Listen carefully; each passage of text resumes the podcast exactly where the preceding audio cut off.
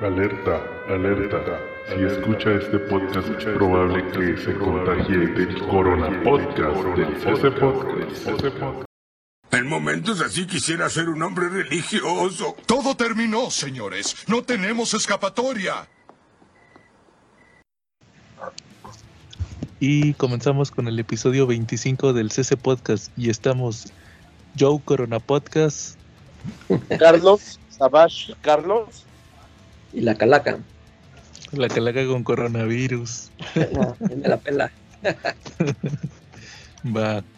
Y como cada semana, pues vamos a comenzar con los saludos. Eh, saludamos a nuestros amigos de Comentemos Comics, el mejor grupo de cómics en todo el internet y en Facebook. El por. El mejor, David. Páganos. que de hecho, David, yo creo que este, este episodio lo va a escuchar como dentro de dos semanas, según cómo va. Así que David, nos debe, sí, nos debe dos semanas para cuando escuche esto. Muy bien, igual a todos nuestros amigos de todos los grupos donde se comparte el CC Podcast, que ya son más de 80 grupos donde compartimos el podcast, menos Comics Among Us, que ya no vamos a, pu- a publicar el cómic, el podcast ahí, porque ya se quejaron. Nuestro antiseguidor Hugo se quejó que por ejemplo publicamos el podcast en Comics Among Us, entonces pues nada más por eso, si nos escuchaban en Comics Among Us, este es el último episodio que van a escuchar. Porque Y agradezcanselo a Hugo. ¿eh? Sí, pero, pero pues todo troll es un seguidor, ¿no? así es. Nos viene con like. Ah, que por cierto les, les traigo un chisme muy bueno. A ver. Ahí va. Eh, por ahí me pasaron la captura de, de nuestro amigo Hugo en Comics Among Us que, que estaba bien emocionado porque se unió al seguidores de Valiant de México. Y adivinen quién es administrador de cómics en Valiant en México. La gorda. Félix, nuestro amigo. Nuestro amigo Félix. Así que Ah. como ya saben, el, el CC Podcast uniendo parejas. ya, pasó el- ya pasó febrero, pero como quiera. Que vive el amor. Muy bien, igual. eh, síganos en nuestra página de Facebook del CC Podcast, igual en, en nuestro canal de YouTube. Y ya saben que, que este podcast lo pueden escuchar en iVoox, en Spotify, en iTunes. Que por cierto, ya mucha gente me ha dicho que se está cambiando a iTunes porque iVoox ya pone muchos comerciales. Ah, sí. Sí, entonces ya se están cambiando ahí de de iTunes, de perdón, de iVoox a iTunes. Igual también en Google Podcast ahí nos encuentran. Y pues mis reseñas que no he hecho ni una reseña como en un mes están en Piñeta Regia y las de la Calaca en Calaca Comics. Charlie, saludos esta semana. Y saludos a los tortugos que me corretearon esta semana cadenazos porque no les mandé saludos la semana pasada. Nadie Ah, perdón, Uy, no, no, no, saludos a los tortudos. perdón, perdón. Saludos. Coronavirus que ya llegó a Cuernavaca. Ajá, el coronavirus también se pasa por el, por el, por el podcast. Acaba de pasar por el podcast el coronavirus, por el, por el chalet donde tenemos instalado el podcast. Que bueno, no están es. para saberlo, pero es un lugar de super lujo. Eh, sí, el cuchitril del CC Podcast, como dice nuestro intro. Sí, claro. Sí, tengo Bueno. saludos para los tortuguitos. Este, y para quién más será bueno. Ah, para una seguidora que tenemos, para Sandra Rebeca, ¿sale? Santiago Valverde, que nos está empezando a escuchar en Cuernavaca. Muy bien. Este, cochino español, Charlie, esta semana. Nos decías Cochino- que compraste, compraste en el 3x2 de Televisa en Sanborns. Y de Camite, la mejor editorial de México después de Panini. Compré el Afterlife con Archie. Llevamos, Muy creo buen que esperándolo, ¿no? ¿Cómo, Charlie? Lleva- Llevamos dos años esperando el Afterlife, ¿no? No, más. Yo lo tengo, yo lo tengo esperando desde Salud. Gracias. Este, yo tengo esperándolo como desde 2013. ¿Cuándo lo publicaron? Fíjate, eh, como por 2013, 2014. Mira, tenemos entonces un poquito más de tiempo ya esperando el Afterlife de Archie. Pero Fíjate que- vale pena la espera. Sí, fíjate que yo me enteré en aquel entonces que Giovanni, el de Televisa, fue a, a la Comic Con, creo que fue la 2014, 2013, 2014, y allá lo entrevistaron. y, y ahí dijo que, que de los cómics que andaban checando era el, era el, ese, el arte Live with Archie, a ver si se ganaban los derechos. Y luego creo, y luego creo que los derechos de Archie los ganó Bruguera, pero nunca publicaron nada. Se quedaron nada más que iban a publicar el Archie contra Depredador. Y, y ya después los ganó Camite y hasta ahorita Camite en 2020 publicó Afterlife with Archie por fin. Muy bueno, ¿eh? Sí. ¿Ya tuviste oportunidad de leerlo? Salud. Está buenísimo, ¿eh? Gracias. Es el coronavirus. No, Está si me- lo traes tú, Charlie. Sí. Pero es mentiras de que esté en campeón. Vamos a la- No voy a protegerlo por vías remotas celular. Muy bien. Sí. Es muy buena. Es una pasta semi, semi rígida. ¿A cuánto costó? Es como, ¿Cuánto costó? Eh, Costó 239 pesos, que muy bien los valió. Es, es el mismo precio de- del americano, Sí. Joe. Eh, sí, ma- más, o menos. Es el mismo precio que con el que vendieron el de Sabrina el año pasado. Eh, Y trae bastantes extras, ¿eh? Trae hasta, extras. hasta eso sí me gusta la, la calidad que maneja Camite. Sí, Lo malo es que son un poquito tardados. Digo, este tardaron 7 años en traerlo, ¿no? sí. Y el, y el, el siguiente tomo se van a tardar como 30 años en sacarlo porque ni siquiera en inglés ha salido. Sí, van a tener una excusa. Así es, ahí sí no les podemos decir nada. Bueno, pero pues a ver si ellos no se habitan un recopilatorio. Ujú. ¿Y algo más que compraste, Charlie? Que el futuro depara algo todavía en Riverdale. Ujú. ¿Y Entonces, ¿Ya tuviste pues- oportunidad de leerlo? ¿Mande? ¿Tuviste oportunidad de leer el de Archie? Ya lo acabé. Órale, ¿y qué te pareció? buenísimo. La verdad me gustó mucho la trama. Manejaron una atmósfera muy oscura. Este. No fue para nada la atmósfera del Archie que estábamos acostumbrados de chiste de pastelazo. El que muchos todavía ubican con Archie. Este Archie es diferente. Se parece más al de la serie. Sí, de hecho, de hecho, como dices en la serie, en el Riverdale ya también casi todos los personajes ya están muertos. Ya se plomearon a casi todos. A, a Dilton, a Dilton el, el niño nerd. Ya Ajá, tiene hace como hace como dos temporadas lo mataron. Igual a, a la Ete, eh, se llama- en español creo que se llamaba Esther. Esther. Ethel. Sí, la que la que acosaba a, a Torombolo. Sí. Ella también ya la mataron. Aquí también lo acosa. Sí, pero esa es la primera que, que le contagia el coronavirus, digo, el virus de los zombies. Pues yo Oye, y el, y el tomo sí, sí termina o ¿Mande? sí termina, sí cierran el arco en el tomo o, o lo dejan en cliffhanger. Eh, No, no, sí cierra. termina. Sí termina, pero cierra. parte de la historia. Sí, o sea, como es serie continua, en realidad pues nomás cierran, pero como quiera se quedaron muchas interrogantes. Igual Creo- de lo que pasa en los siguientes números. Sí, creo que el, lo que sí dejan a medias es el siguiente arco, ¿no? Allá en Estados Unidos. Sí, se quedó en cliffhanger. Oye, pero ¿por qué? Si fue éxito de ventas. Pues es un misterio porque se supone que el dibujante que es Francavila eh, pues sí puede dibujar rápido. Yo creo que tiene que ver con el escritor, el Roberto Aguirre. chamba en otro lado, ¿no? Es que él es como Jeff Jones, él se volvió este eh, jefe en Archie. Él es productor, él funge como productor y casi creador de Riverdale y de la, la serie de Sabrina de Netflix. Entonces como que ya el vato ya dijo, no, ya no quiero escribir cómics, ya voy a andar mejor acá en...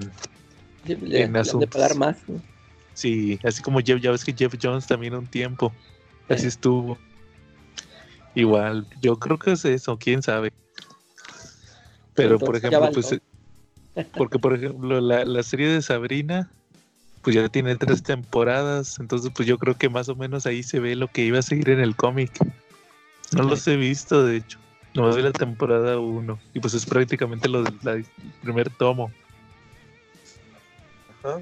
Hab- Habrá que ver, este, ya cuando, si algún día lo termina la serie, saber en qué, en, si se parecían a, a, a lo que pasó en la televisión. Bueno, Después. También compré el Capitán América Marvelverse. Ajá. ¿Y qué te pareció? Todavía no lo abro, está todavía en su, en su empaque. ¿Tú no compraste en, en su momento el, el ese, el, el omnibus de Capitán Sí. América? Y nada más que no trae lo de la serie de Fallen Son de Capitán América. Y creo que le faltan unos números. Sí. Eh, y pero si lo compraste en su momento, Charlie, y ya lo vendiste o, Sí, o de hecho lo compré y después me deshice de él, pero pues ya me arrepentí. Ah, ok. Sí, claro. Pues es que de hecho a mí, a mí se me hace más interesante esta historia porque a mí casi no me gusta Fallen Son. Me gustaban más las historias del Capitán América de Jack Kirby. Las clásicas. Sí, esas las clásicas que vienen en el tomo. De hecho, yo sí todavía tengo el tomo, igual luego le hago un video. Y lo pongo ahí en el CC Podcast, en la página. También compré la antología de Fables, American Vampire, Lucifer, Trillium y The Dreaming. ¿Y ese sí ya lo leíste o todavía no? No, pues el que pude leer fue el de Archie. Es que lo Ah, compré hasta ok. el día hasta el día jueves. Sí. Oye, ¿Y la, la otra antología también la compraste, Charlie? No, la otra sí de plano no. es donde viene el sherife. Eh, El cómic esta- favorito de nuestro amigo David. interesó? No sé, esta Sí. como que la dudé porque no sabía si terminaba el arco de. La compré por American Vampire y por Fables, pero no sé si venga la historia en donde terminaron los arcos anteriores. Que también tardaron, se tardaron dos años para seguirla, ¿no? La historia. O Sí, es lo que te- la- Ajá. Sí, es lo que te iba a decir, que luego ya nos dijeras que venía en el de American Vampire. Pues, si ya la segunda serie. No tienen problema, de una vez lo abro y les digo que viene. ¿Qué les parece? Tiene índice. Bueno, muy bien. Entonces vamos a abrirlo en este momento, ya lo estamos abriendo y lo vamos a ver. ¿Cómo, ¿Qué les parecía Fable- Fables? Fíjate que yo sí estuve leyendo varios números cuando Televisa lo publicaba. Igual me adelanté algo en la serie y, y pues sí me gustó, pero luego ya supe que duró demasiado. Yo tenía entendido que como que se acababa la historia como en el número 50 y lo alargaron hasta el Lo alargaron, 120. Sí, Sí. yo también supe de eso. Yo nada más leí el número uno, pero no, a mí como que no me, no me llamó la atención. Ya no lo sé. ¿Ya no abrí? Este, A ver, es, es sello Black Label. Curiosamente creo que México es más Black Label que en Estados Unidos, ¿no? Ajá, sí. Creo que a todo le ponen Black Label. El índice nos dice que trae Fables y que, y que es la historia Date prisa Jack de David Fan Lápices y Tintas. Sale No dice de qué número es. Willingham, pero no dice exactamente qué número es. Tiene la portada, pero la portada tampoco aparece con un número, solo aparece con el número 4, que me imagino que es la página en la que está, Sí. pero la historia no la reconozco. Igual, a veces, donde vienen los créditos de Televisa, ahí vienen publicado originalmente y ahí vienen donde, do- de dónde son las historias. 35. Viene el Ok. número 35 de Fables, viene American Vampire Sub- Survival of the Fightest, el número 1. Ah, entonces, sí, no, se me hace que es una miniserie, Ajá. porque, porque American Vampire terminó y luego sacaron otra serie que se llamaba American Vampire Second, Second Circle. Entonces yo creo que esa que tú tienes debe ser una miniserie que fue entre las dos series. Sí. Yo creo que es la que conecta, ¿no? Sí. Luego es Trillium 1. Luego Sandman Presents Lucifer 1 y The Dreaming 1. ¿Sale? Órale. Los que vienen ahí incluidos. Entonces, pues ustedes qué dicen? ¿Sí es como para comprarlo o no es para comprarlo? Pues yo creo que a los que les, como a ti que te interesa Fables y American Vampire, pues yo creo que sí les conviene. Y a Yo los fans de sí. Fables, pues también les digo, a los fans de, de ¿cómo se llama? De- Sandman. De, Sandman les va a convenir, ¿no? Sí. Fíjate, yo esta semana también tocando el tema de Sandman. Yo esta semana este me llegó de mi preventa el tomo 1 de Sandman, el Preludios y Nocturnos. de la nueva edición. Ahí ya pudieron ver en el, si nos siguen en la página del CC Podcast, ya pudieron ver mi reseña del tomo. Y pues por fin se me hizo leer ya bien el tomo 1 de Sandman, que la calaca me decía que a ver qué me parecía. A ver, Y pues sí, pues fíjate que te- yo ya había ojeado Sandman, el primer, el primer tomo, eh, pero hace muchos años, lo había ojeado, pero ya por fin me senté a leerlo y pues estuvo bien. Hasta eso sí, se- sí se me hizo buena la historia. Así a no mí sé, me gustó no, mucho la, la parte esta del. ¿Cómo se llama? El, el Destiny, el que sale ahí. Sí, Doctor Destiny. Doctor Destiny. Es- esa parte se- me gustó mucho cuando se mete ahí a la cafetería que tiene a todos ahí. Oye, sí, ese número está chido. De hecho, el mismo, el Neil Gaiman, el Neil Gaiman escribe eh, el epílogo eh. y ahí él menciona que en ese número quería hacer una historia de terror. Sí, a mí me sorprendió, está muy bien escrita. Sí, es- está muy buena. Sí, que, que pone ahí, se agarra a la gente nada más para entretenerse en lo que según que esperaba Sandman. Eh, Sí, fíjate, a mí el que me gustó mucho fue el número de... Fue el de... ¿Cómo se llama? No, no era ese, fue el de John Constantine. Ah, sí, sí. Porque va con, Constant, va con Constantine a, a recuperar el... Primero va con Constantine a recuperar el saco de arena. Una bolsita con arena. Y según se meten a una casa de una novia que tenía Constantine. Que, que de hecho, fíjate que se me hizo bien interesante cómo construyeron todo. Desde el número uno. Que el número uno yo creo que tiene como 48 páginas. Dura bastante el Sí. número. Yo decía, cuando lo estaba leyendo, dije, ¿cuándo se va a acabar este número uno? Entonces, por ejemplo, ahí te dicen que este hechicero que atrapó a Sandman se había quedado con la bolsita de arena, con el casco y con el rubí. Pero luego hubo otro, un ayudante que él tenía, le robó los artefactos. Y luego tenía también el hechicero tenía un amante. El amante se fue con el, con este, con el que se robó los artefactos.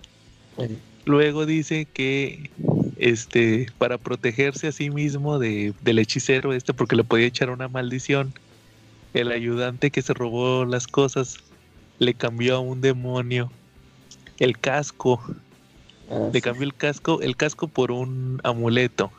Eh. Pero luego la, a la amante se robó el amuleto, se robó el rubí y también la bolsa. Y por eso ahí fue cuando el hechicero se lo, lo pudo matar.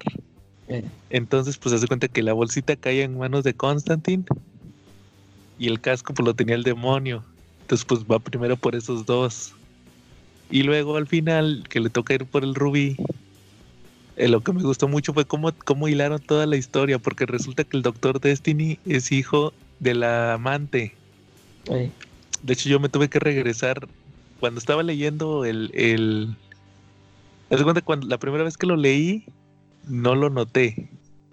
Porque ya hasta el- antes de llegar a la cafetería, ese número donde dices que llega a la cafetería, el número anterior es uno donde va Doctor Destiny con una chava en un carro, ah, que sí, bueno, van platicando, que al final le mete un balazo.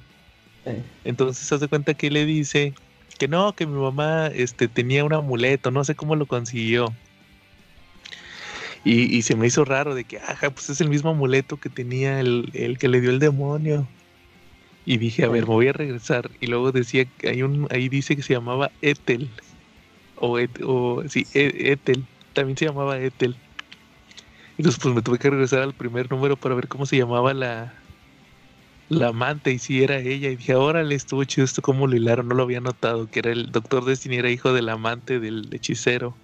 eh, Así consiguió los amuletos. Y el, y el rubí.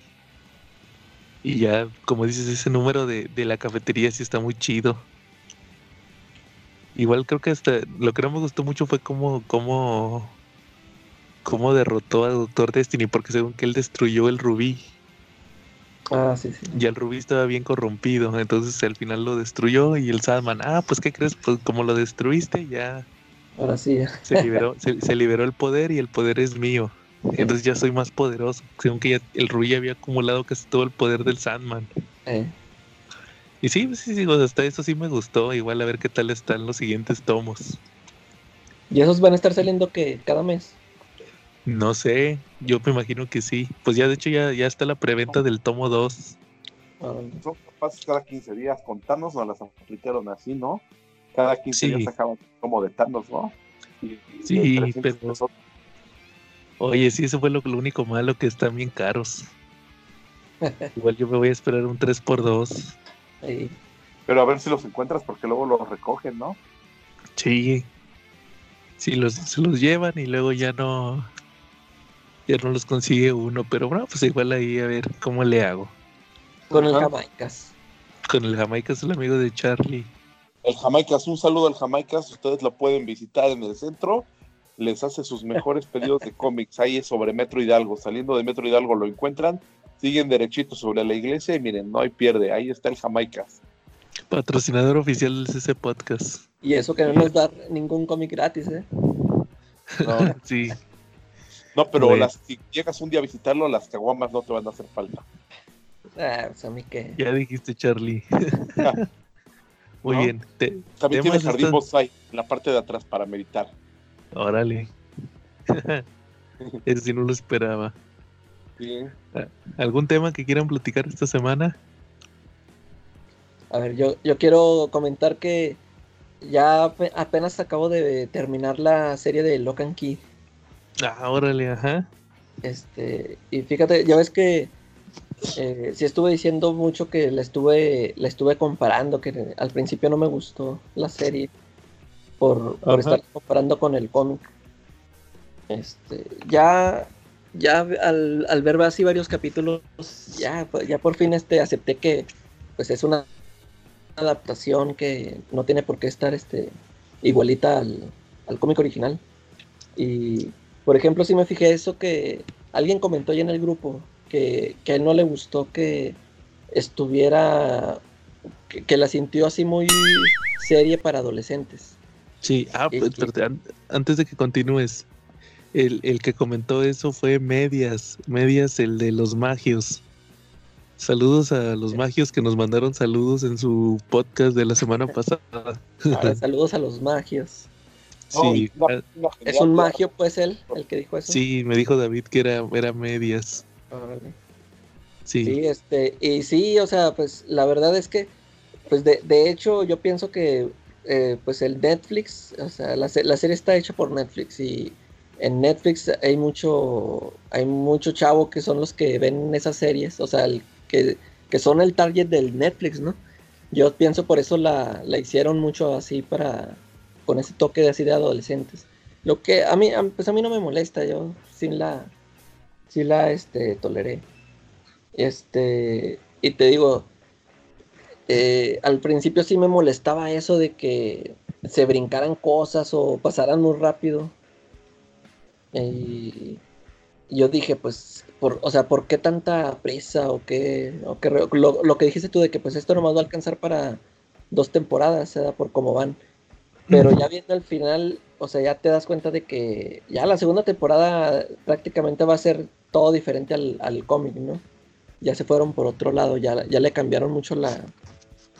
eh, cómo, cómo terminan las cosas. se te hace. Sí, este, porque de hecho, pues fíjate, ya, aquí cuando, aquí ya dejaron fuera toda esa, esa, eh, es, ese momento cuando este Dodge se hace amigo de ellos. O sea, nunca, va- nunca va a pasar eso. Aquí ya saben que, que él es el malo. Ya ves que aquí en el cómic, este, ya toma su forma de Lucas, y pero pues ahí, ahí se anda juntando ahí con los chavillos, y estos ni cuenta que es el, que es el malo. Y aquí luego, luego, creo que desde antes de que se haga así chavo, ya, o sea, ya saben quién es el malo, o sea, ya lo ven así que dicen es Lucas y ya saben que él es el malo. O sea, no- nunca convivió ahí con ellos como en el cómic. Y luego, este, ahorita, ahorita que vi al final, pues ya, este, yo, yo sí siento que, que ya se fueron. Fíjate, an- antes de que antes de que viera el último capítulo, yo, yo sí, me estaba imaginando que dije, se me hace que ya para la segunda temporada ya van a meter este historias nuevas. Por como iban así muy rápido pasando todo. dije, "Es- se están brincando muchas cosas o están pasando cosas muy rápido. Ah, yo, yo como que sí dije, se me hace que ya en la segunda temporada ya van a meter este, ya historias nuevas, algo que no vimos en el cómic. Lo, lo que sí me dejó así muy este, así con cara de what the fuck. Fue Ah. cuando, cuando la chavita esta que les dice a los, a los vatos, a los pretendientes, no, pues denme entre los dos. Sí, qué onda. Yo dije, ah, caray. Dije, oh, ahora sí se va a poner buena la serie. es que son liberales. Y luego también que el, el ¿cómo se llama este? El Tyler. Creo que nunca se inmuta cuando se da cuenta que la Dodge mujer es el Lucas. Y que dice, o, o sea, nunca no, no se asombra ni se pone a vomitar porque pues se lo clavó, se clavó al vato. Ahí Sí. se da cuenta, ah, y, o sea, nunca dijo, ay, me metí con esta, y no, no le valió, ¿sabes? Entonces se me hizo raro. Sí. Sí, nunca te... lo que te... Es lo que te decía desde que sale en el capítulo 2, que se echa un vato el Dodge. Eh, Entonces dije, no, ¿qué onda el Dodge? El Dodge es liberal. Y luego se echa el Tyler y el Tyler ya ve que él era la misma chava y no, no, no reacciona para nada.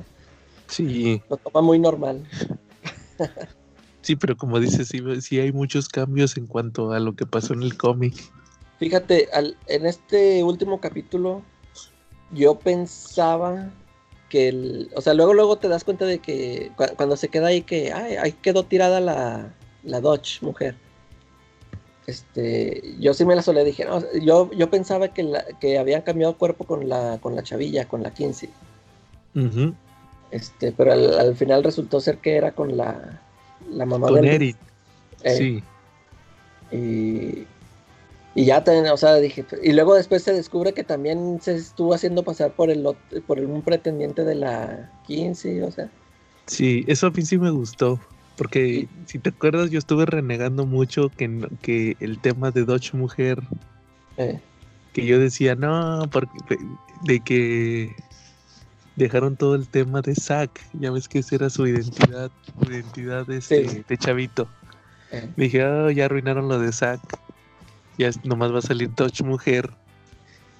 O, o más bien la, la dama del pozo. Y, dije, no, pues ya, como tú dices, ya saben que, es, que el malo es Dodge. Eh. Y al final, y al final cuando te dicen eso de que todo el tiempo el chavito nuevo de la escuela era en realidad, era, era este, era Dodge en su forma de, de niño.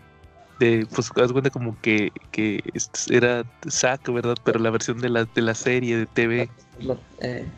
Sí, de, sea, de eso hecho, es- fíjate, cu- cuando te digo que yo pensé que, que había cambiado a 15, que, que ella era la que iban, que habían aventado ya la puerta, yo, yo pensé, dije, tam- yo también pensé que, que iban a hacer, ya ves que en el cómic el Dodge se hace pasar por el Body después, ¿verdad? más adelante. Ajá, sí es cierto. Y, y yo pensé que ahora lo iban a cambiar por 15. Yo pensaba que se había hecho pasar por 15 y, y le habían aventado ya la, la puerta. Pero pues a ver Sí. cómo está la, la siguiente temporada. Sí te digo que ah, para mí ya, este, ya van a salir muchas cosas diferentes totalmente. Porque sí siento que ya se fue, o sea, que ya pasaron, o sea, cambiaron varias cosas. Pero pues, Claro. sí, qué tal. Y, y sí, te- se me figura que, o sea, que van a llegar pues al, al final como en el cómic. O sea, que ya que resuelvan todo, que le ganen a Dodge. Y, y yo pienso que sí van a seguir ellos con historias inéditas, a mí se me figura. Como que sí le van a seguir. Pues quién sabe, a lo mejor, a lo mejor para cuando salga la serie, la temporada 2 ya va a haber más cómics de Locan Key. Ya ves que iban a sacar uno. Eh, sí, y-. Y eso estaba pensando, que dije, a ver, este, ¿quién le va a querer copiar a quién? Porque ya ves que también como anunciaron una nueva, no sé si es una miniserie de, de, de Voice De The Voice, ajá. eh, en Sí. cómic. Este, y, y como que a mí sí me, yo dije, ah, pues, que creo que va a estar enfocada en la esposa del Billy Butcher, ¿no? En el. Eh, no supe. Sí, o sea, sí, como que va a estar. eh, y luego yo dije, ah, chis", se me figuró así como que lo quiso sacar porque ya ves que en, en la serie ahí salió que siempre que está viva y no sé qué. Se me figuró Sí, así como. Garth Ennis dijo, ah, mira qué buena idea. Y como que ya también ya le. Que por eso se animó a hacer esa, esa miniserie de cómic. Sí, de hecho también, este... La caray que se oye. El, el Charlie que está abriendo las papitas. Charlie, deja tus papitas. Ya soy yo que estoy comiendo papitas. Estamos Esto no lo voy a... Esto no lo voy a... No lo voy a editar, se va a quedar. Bueno, no, sí, de hecho, este... Yo te iba a comentar como en Umbrella Academy. Dices que tú no... Tú no terminaste de ver la serie de Umbrella Academy. No, creo que nada más vi como tres, tres o cuatro números de la primera serie. Y de hecho, este, no he terminado la, la temporada. Te digo que sí me estaba gustando, pero me puse a ver, este, me puse a ver Lock and Key, y luego seguía viendo lo- la serie esta de la sirvienta que les platiqué el otro día. Y Ajá. también ahí la, ahí la dejé a medias, pero sí dices que también, ahí, ahí combine- combinaron dos, dos series, ¿no? Sí, la- las primeras dos, la, la de la suite del apocalipsis y la de Dallas, Eh, las combinan en, en la temporada 1. Fíjate que cuando yo vi la serie, según yo ya había leído los dos cómics de Umbrella Academy y no, nada más había leído el 1, ah, el, el- la primera. Entonces en eso ya, ya ves que Televisa lo sacó por la serie. Pues los, los leí y cuando terminé de leerlos dije, ah, chis, pues este no lo había leído. Y ahí me di cuenta, no, y pues eso ya ya sabía. Que se, en ese entonces pues, nomás habían salido esas dos miniseries y se las acabaron en la temporada 1. eh, Y el final se queda de la serie para, pues de hecho ya anunciaron que ya van a estrenar la temporada 2. Entonces dije, pues achis, ¿y de qué van a sacarla? Y en ese entonces se estaba publicando, cuando salió la temporada 1, no recuerdo si ya se estaba publicando o se empezó a publicar la tercera miniserie eh, de Umbrella Academy, la de Hotel Oblivion, sí, que de hecho ya también lo leí y se queda en y, y también el cómic se queda en en en cliffhanger o más bien o sea las, las primeras dos historias la- las primeras dos miniseries se quedan ahí le puedes dejar pues de hecho la, la segunda miniserie se quedó muy, como 10 años sin publicar nada. Sí, y ahorita pues sacaron la, la, la serie 3 y ahora sí ya le dejaron como para, para seguirle. ¿Quieres Sí. que te diga de qué se acaba? eh, No, más bien no la historia, sino ahí va un spoiler de la tercera miniserie de Umbrella Academy. Ya ves que te, no sé si te acuerdas que decían que había nacido como cuarenta y tantos bebés sí, al mismo tiempo, que de ahí nacieron los de la Umbrella Academy. Eh. Y que, nada- que el, que el doctor este nada más encontró a esos, ¿no? Pues, siete, pues haz de cuenta que hay otra academia. Ahí se to- al final de la, al mero final, en la última página, llegan los de otra academia. Eh, Y ya nomás le dicen, no, pues yo soy número, haz de cuenta que al, al vato chango, a número uno, a Space Boy, le si llega el otro, líder, y dice, no, pues yo soy número uno, pero pues era el número uno de, de los otros. de los otros. Y ahí se acaba. Nomás se queda de que levantan la ceja de que achis había otros. Eh, y ahí se acaba. Y, y, y, pues sí, ya cuando lo empecé a pensar dije, oye, pues sí eran más bebés, nomás que como ahí te dicen que este, este Hargraves, el, el viejito nada más se encontró siete, sí, pero pues obviamente había más. Y pues sí dije, me quedé pensando en, en ese rato y dije, ah, se me hace que este, este le pusieron este final para continuarle, porque pues tienen que seguir con la serie. sí, sí. Sí, entonces más o menos así, como que para, para los que dicen que na- ya ves que en Marvel y DC se da mucho eso de que cambian los cómics para que se parezcan a las películas. Eh, No nada más en, no nada más en Marvel, en DC y en todo. También pues ya ves en Umbrella Academy, en Lock and Key.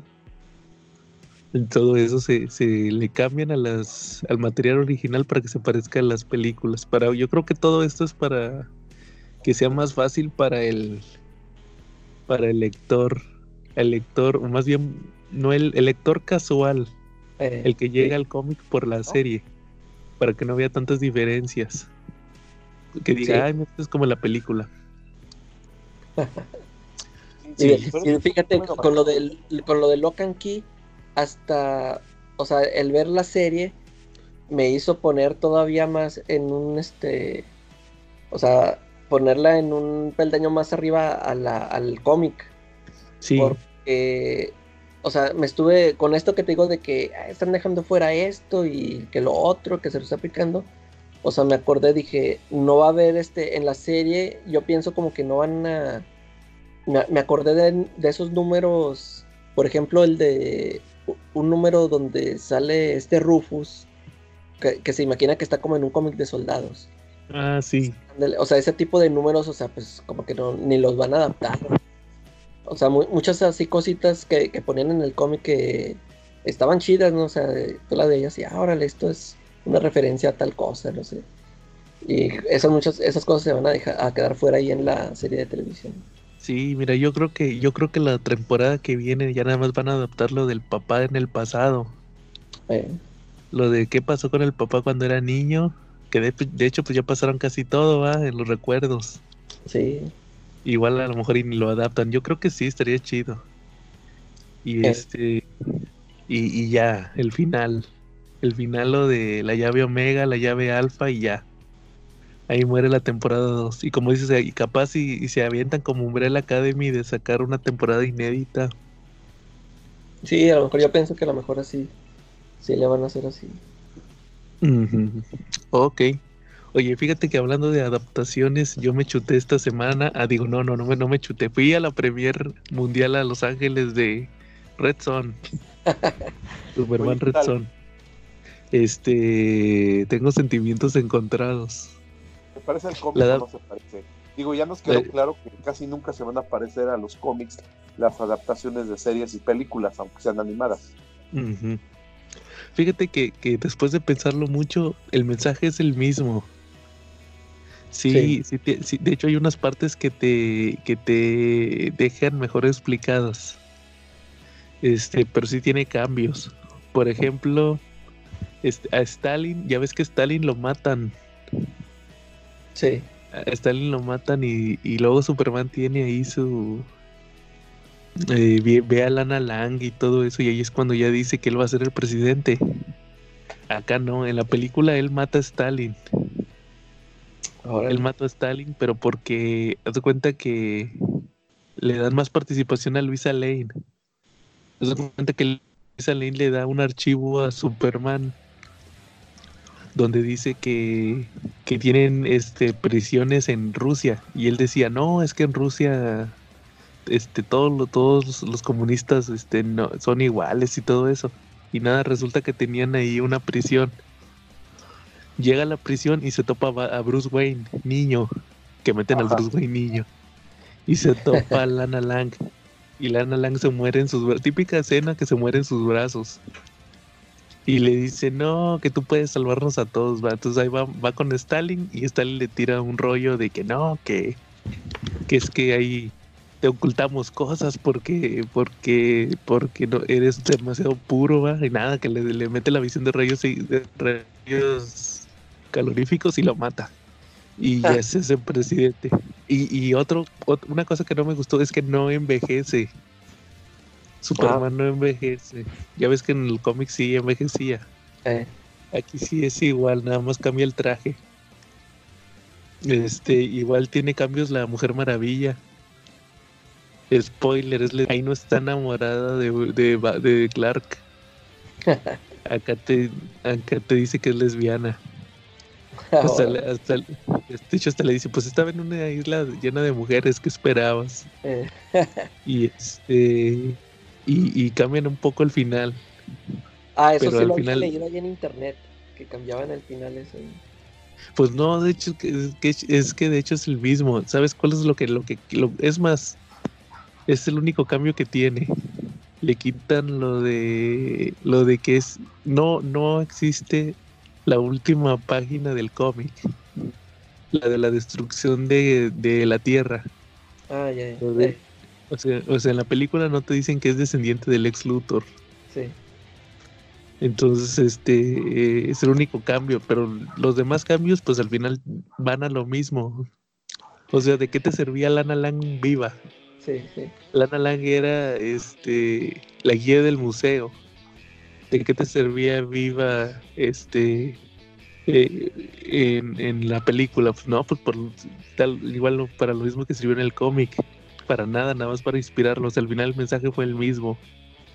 Igual este toda la parte de Batman está chida. Sale lo de los linternas verdes, todo eso. De hecho, lo, el único que no me gustó fue que pasó lo mismo que con Dark Knight Returns. No hay narración. Ah, sí, sí, sí. Porque me acuerdo mucho que Chunga, saludos al Chunga, decía que hizo un post y decía que, que Superman siempre queda de, de pareja de, la- de Luisa Lane. Eh, Y no sé si se acuerdan que, que en Red Son, cuando se topan por primera vez, que está este Superman narrando, que pues uno no sabe, ¿verdad? Ya hasta el final se entera que está narrando Superman toda la historia. eh, Él, él dice ahí, no, que por muchas generaciones, este, escribirán que, que ese primer encuentro, que Lois era mi amante y no sé qué, y que, que este, que teníamos una relación escondidas y, y de hecho un descendiente de Luthor va a escribir una novela donde erótica donde, donde dice que hicimos muchas cosas. Y, y él es el que está narrando que nada más se vieron y que se sintió raro como si en otra realidad estuvieran destinados a estar juntos y ya es todo lo que te dice y acá no acá no existe porque no hay narración igual que con Dark Knight Returns para mí Eh. por eso la película de Dark Knight Returns pierde mucho sí. Así es, entonces pues no, pues le- les recomiendo la película de Red Son. Este, yo creo que es una buena adaptación, nada más ese detalle, pero lean el cómic también. Este sí les recomiendo más el cómic, igual para, para que hagan su comparativa, igual. Pero, pero sí, o sea, yo creo que sí vale la pena verla. Muy bien. Bien. ¿Al- ¿Algún, algún otro tema? Ya leí la de los, los, Vengadores, el nuevo tomo, el de la guerra. Ah, el de la Guerra de Guerra los de los Reinos. Sí. ¿Y, y qué tal, Charlie? Son puros tie-ins. Son tie-ins. Yo al principio lo compré por completar porque sigo Avengers, pero no iba muy esperanzado con esa porque aparte se me hizo muy delgadito el tomo. No digo, lo llevé en comparación con el de Superman de Bendis que me compré el mismo día y es notablemente más grueso el de Bendis que el de Avengers. Ujú. pero sí lo leí, la verdad me dejó un grato sabor de boca. La verdad está, está, está interesante, está divertido, no te esperes un, un Vengador clásico totalmente, pero sí está padre. A lo mejor no son issues, pero pues, te va a entretener, te va a entretener unas dos, tres horas fácil. Entonces, pues sí vale la pena. eh, estuvo entretenido. Digo, no te, no te pierdes de nada si no lo lees tampoco, porque pues ya la, la historia principal la vimos en, en la Guerra de los Reinos. En esta vimos más bien la presentación del Escuadrón Supremo, que fue lo que realmente me gustó mucho. ¿Ustedes lo han, lo han, lo han seguido o saben de qué hablo cuando digo el Escuadrón Supremo? Eh, sí, es la Liga de la Justicia de Marvel. Efectivamente, sale Hyperion, que es como una versión de un Superman, pero pues creo que está más, más fuerte el Hyperion, ¿no? Se me hace más poderoso. Que Superman. Sí, ¿no? Por lo menos Eh. parece más arrogante, tiene una imagen más, más poderosa. Eh, sí. eh, en- me acuerdo que Hickman lo ponía muy poderoso eh, en Avengers. Creo que este estaba capturado o algo así. ¿Pero es el, el Escuadrón Supremo original o, o- o son de otra realidad? ¿O qué te dicen ahí? Ah, pues mira. En este Escuadrón Supremo están, los dirige la gente Coulson. Curiosamente volvemos al punto donde tú dices, y te doy toda la razón, que los cómics se parecen a las películas ahora. ¿no? Atrás quedaron los tiempos en que trataban de hacer algo que, que se pareciera a lo, a lo que leemos de cómics. ¿No? Ahora hacen, ahora tratan que los cómics que leemos se parezcan a las películas. Y pues sale la gente Coulson, el de la película Los Avengers. ¿no? Él no fue un personaje que apareciera creado en las páginas de, de Marvel hasta donde yo recuerdo. Más bien fue de la película, es profeso, ¿no? Y entonces él dirige un grupo que es el Escuadrón Supremo. ¿Sale? Este Escuadrón Supremo está constituido por. Ahorita te digo.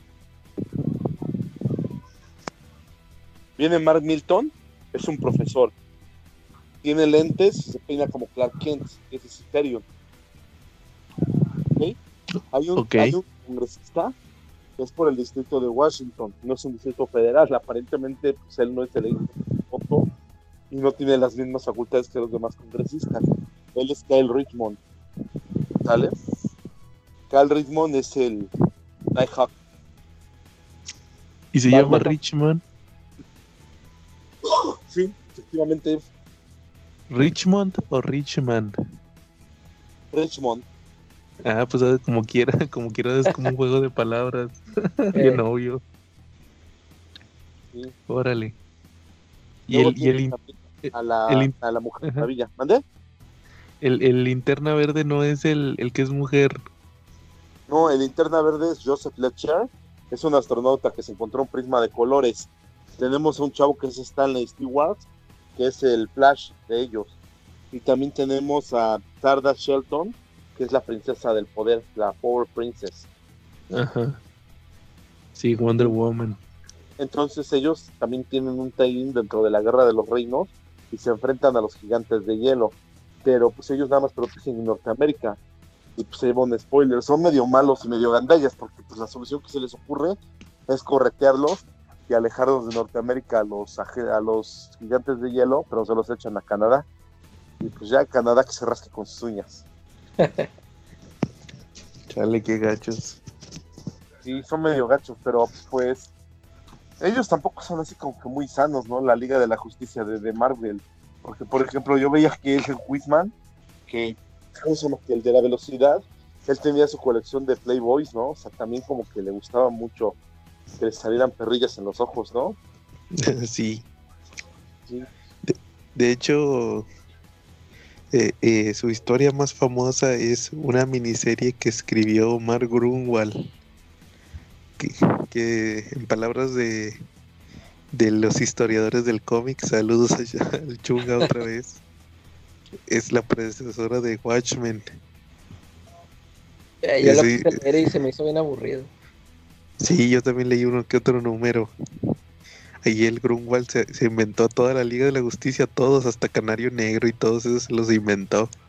Sí. La versión del Escuadrón Supremo.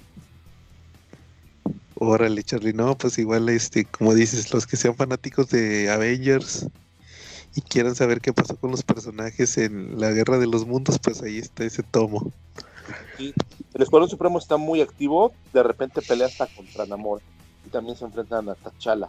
Entonces, va a ser interesante ver esas interacciones entre la Liga de la Justicia de Marvel y los Vengadores. Y también al final algo muy bueno que me llamó mucho la atención. Este, salen los Avengers del 10.000 AC. Ok, oye, de hecho, yo me acabo de enterar, no creo que sea en ese tomo, pero hace poco mandaron a Iron Man al 10.000 AC con los Avengers. A Iron Man, en algún punto de la historia más adelante de lo que tú estás leyendo, Iron Man conoce a los Vengadores del pasado. Algo así, algo así leí esta semana, Entonces, que lo mandaban. En la primera ¿Cómo, página del último cómic, muy probable porque en la primera página del último cómic que forma este, este TPB, sale Iron Man y salen unos tigres dientes de sable y dice en algún lugar, en algún momento.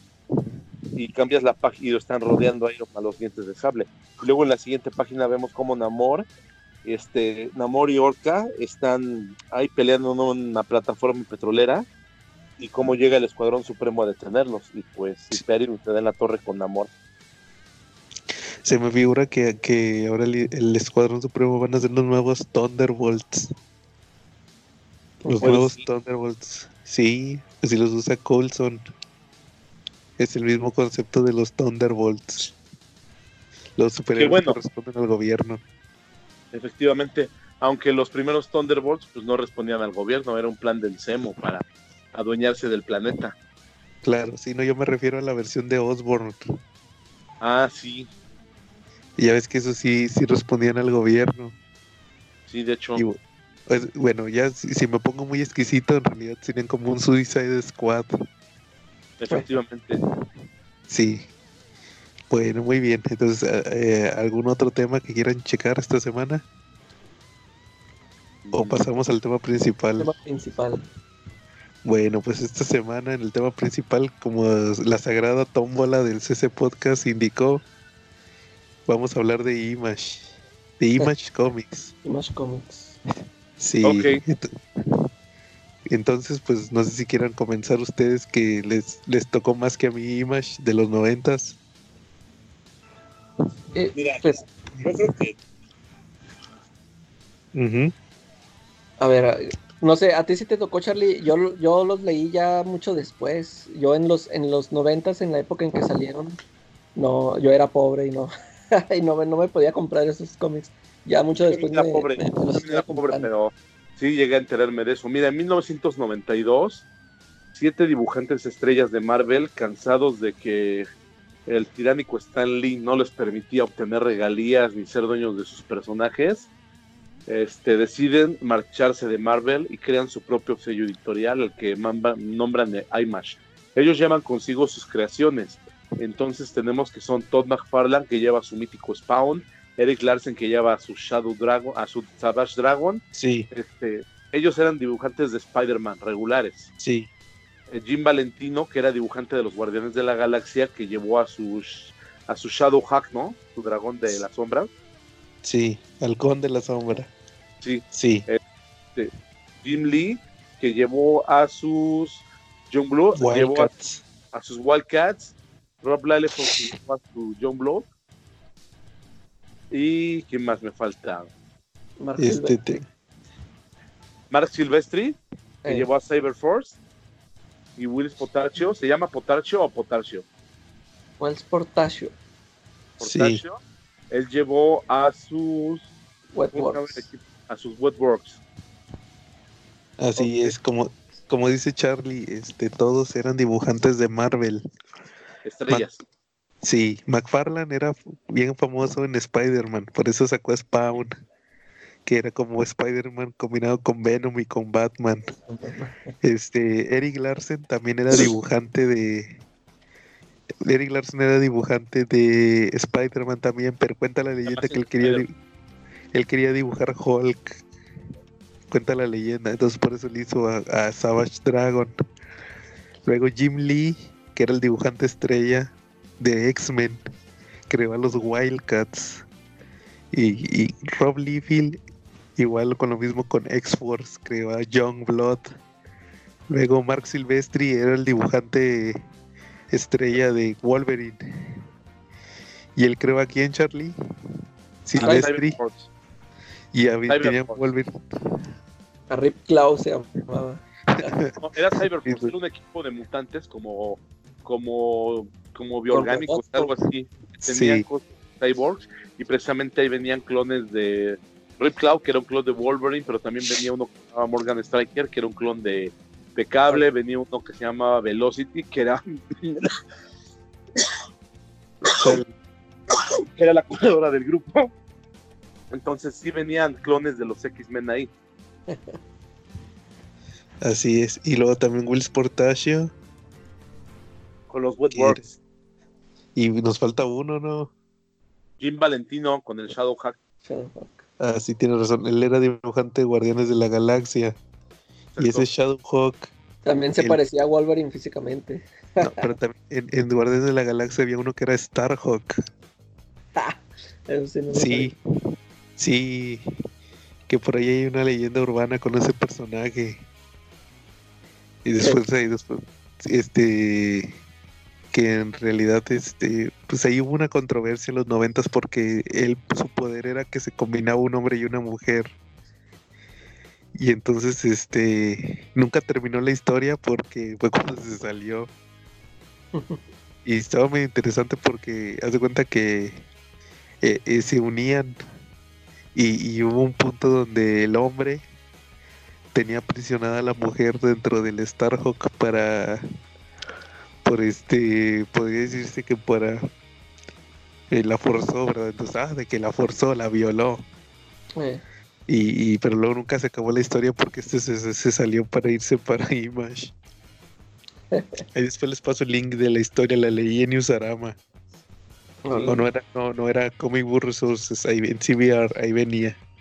Lo estuve leyendo el otro día. Cuenta la leyenda Entonces- que, que Stan Lee se jalaba los cabellos cuando crearon IMAX, ¿no? Porque sí fue un éxito de ventas, arrasó con las ventas. Eh, a lo mejor ustedes están muy chavos para recordarlo y la calaca era pobre, pero no manches, o sea, IMAX era, era la, la onda, era lo máximo, era lo que todo el mundo quería comprar, lo que todo el Sí. mundo quería leer, era el cómic que todo el mundo quería tener en sus manos, cualquiera que fuera de IMAX. Si eras lector de cómics, te daba prestigio tener cómics de IMAX, porque no eran muy comunes y pues hacer lo posible por encontrarlo. Y en alguna vez vi una entrevista que le hicieron en la revista Comics y Sin a Todd McFarlane, donde él decía que siempre opinaba de que de que ahora Marvel estaba encauzando nuevos talentos para que fueran sus nuevos sus nuevos dibujantes estrellas y retó abiertamente a Marvel. Se atrevió a decir, bueno, pues ustedes pueden hacer a quien Marvel puede hacer a quien quiera estrella. Y se puede hacer a quien quiera, porque yo lo voy a traer para acá, para que ellos hagan estrella. Claro, que de hecho es la tendencia actual. La Sí. tendencia actual en Image es que te vuelves una superestrella en DC o en Marvel. Y ya cuando tienes cierto prestigio, haces una serie. Haces una serie independiente en Image. Que es la tendencia actual que tienen como Rick Remender. Este. Igual Hickman. Hickman, este Brian K. Wong. Todos esos. es- todos esos Matt Fraction también estuvo en Marvel todos esos creativos este eh, obtuvieron cierta reputación en las his- en las editoriales y luego se brincaron a Image a hacer sus series independientes pero en aquel entonces cuando cre- cuando se creó Image pues eran prácticamente puros superhéroes extremos Sí, efectivamente. Oye, yo quiero hacer una pregunta medio chaquetera, a ver si se puede. a Pero ver ustedes que si IMAX hubiera sido creada no en los 90, hubiera sido creada en los 80 por siete artistas de cómics superestrellas, eh, ¿quiénes hubieran sido? Ah, los eso 80. sí. yo sí yo sí tengo una A ver. fíjate que eso- yo sí mira pero tienen que ser dibujantes verdad Sí, tienen que ser dibujantes. Mira, por siete sí- dibujantes estrellas de Marvel. Yo diría Walter Simonson. Frank eh, Miller, Frank Miller, John Byrne, exacto. este. Ay, este, ¿cómo se llama? Eh, Frank Miller, John Byrne, eh, Walter Simonson. Arthur Adams, Este, este, también. No, yo iba a decir Bob Layton. y Bob Layton. Este, eh, este, Dave Neon. Ajá, Este. ¿Quién más? Es- eran dos. Eh, déjame nada más me acuerdo quién más dibujaba en aquel entonces en Marvel. Spider-Man era Michelini, pero con. Eran este, Alex Aviuk, Alex Aviuk en Web, Joan Salvo Sema en Espectacular y en Spider-Man, híjole, se iba variando Ma- porque. Mike Seck. Mike Seck sería Mike el sexto. Y el Y- séptimo y el séptimo y último sería. Este. A ver, déjame nada más me acuerdo. Este. Ay, se me- este. John Romita Jr., Igual, y sí, él dibujaba Iron Man y John Daredevil. Romita Jr., o tal vez uno de la dinastía de los. ¿Cómo se llaman? Ay, una dinastía que son padre e hijo dibujantes.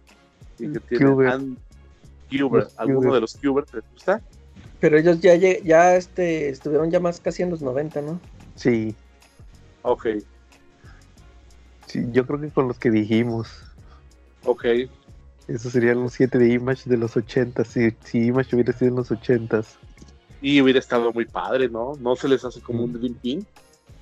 Sí, y fíjate, lo curioso es que casi todos los que dijimos se fueron a Dark Horse. Dark Horse, sí. Sí, después de, de, de De hecho- el éxito de Image, ¿no? Sí, pues es que de hecho, pues como que Dark Horse era el Image de los 80. Cuando salió Eh. Dark Horse a principios de los no, finales de los 80, principios de los 90, que no existía Image, era como donde todos los todo era como que donde todos los dibujantes y escritores se quisieron a, re- a refugiar para hacer algo independiente. Ya ves que estaba ese subsello que se llamaba Legend, Ey. que según, según ahí fue donde salió Hellboy. Y este, porque Dark Horse era puras licencias. Sí. Salía la, la de Robocop, ¿no? Creo que ellos sacaron la, la serie de Robocop contra Terminator, ¿no? Sí, que es Walter Simonson con Da- Frank Miller. O sea, Efectivamente. Y fue una joya, ¿eh? Fue una joya bonita. y este, sí, y este John Byrne hizo X-Men. Es- X-Men y también le ayudó a Miñola con Hellboy. Ey. Igual, pues sí, yo creo que sí hubiera sido el Image de los ochentas. Muy buen, Órale. muy buen ejercicio, Charlie. ¿Y cuál les hubiera gustado más, Calaca? ¿El de los noventas o el de los ochentas? Yo voy con el de los ochentas. Lo siento por, lo siento por Will Potarsho, lo siento por Ellis Larsen, por Todd McFarlane y por Jim Lee. Pero yo hoy voy con el de los ochentas, creo. Sí. No, pues eh, yo así estoy con, yo me quedo con el que salió. Es que yo en los ochentas, te digo, yo, yo nada más leí, de los ochentas yo nada más leí lo que publicaron aquí en México con el hombre araña presente y todo eso. No, no conocía así tanto. Claro. Sí, pues era lo que, lo que había. Sí. Sí. Las Y- temáticas un poquito en IMAX cuando empezaron aparentemente eran un poquito más adultas. Me acuerdo que alguna vez Eric Larsen cuando lo estaban entrevistando para Comics y Sin, él decía que, que Savage Dragon era un personaje que se enfrentaba a criminales que la policía no podía enfrentarse. Él comentaba el caso de que se le hacía ridículo que ningún policía se pudiera encargar del Doctor Octopus y el Doctor Octopus no era prueba de balas. Dices nada más un balazo y ahí muere, ya se acabó la ruta y precisamente para eso iba Savage Dragon. Él iba para, para amenazas que pudieran aguantar una granada, un bazucazo, una balacera. Sí, igual este, como dices, fue como que la tendencia de hacer todo lo que no podían hacer en sus, en sus títulos sin los limitantes de la editorial. Eh, ¿Se- ¿Te acuerdas que se acuerdan que decían que querían tener un universo compartido y al final terminó siendo un mugrero? sí.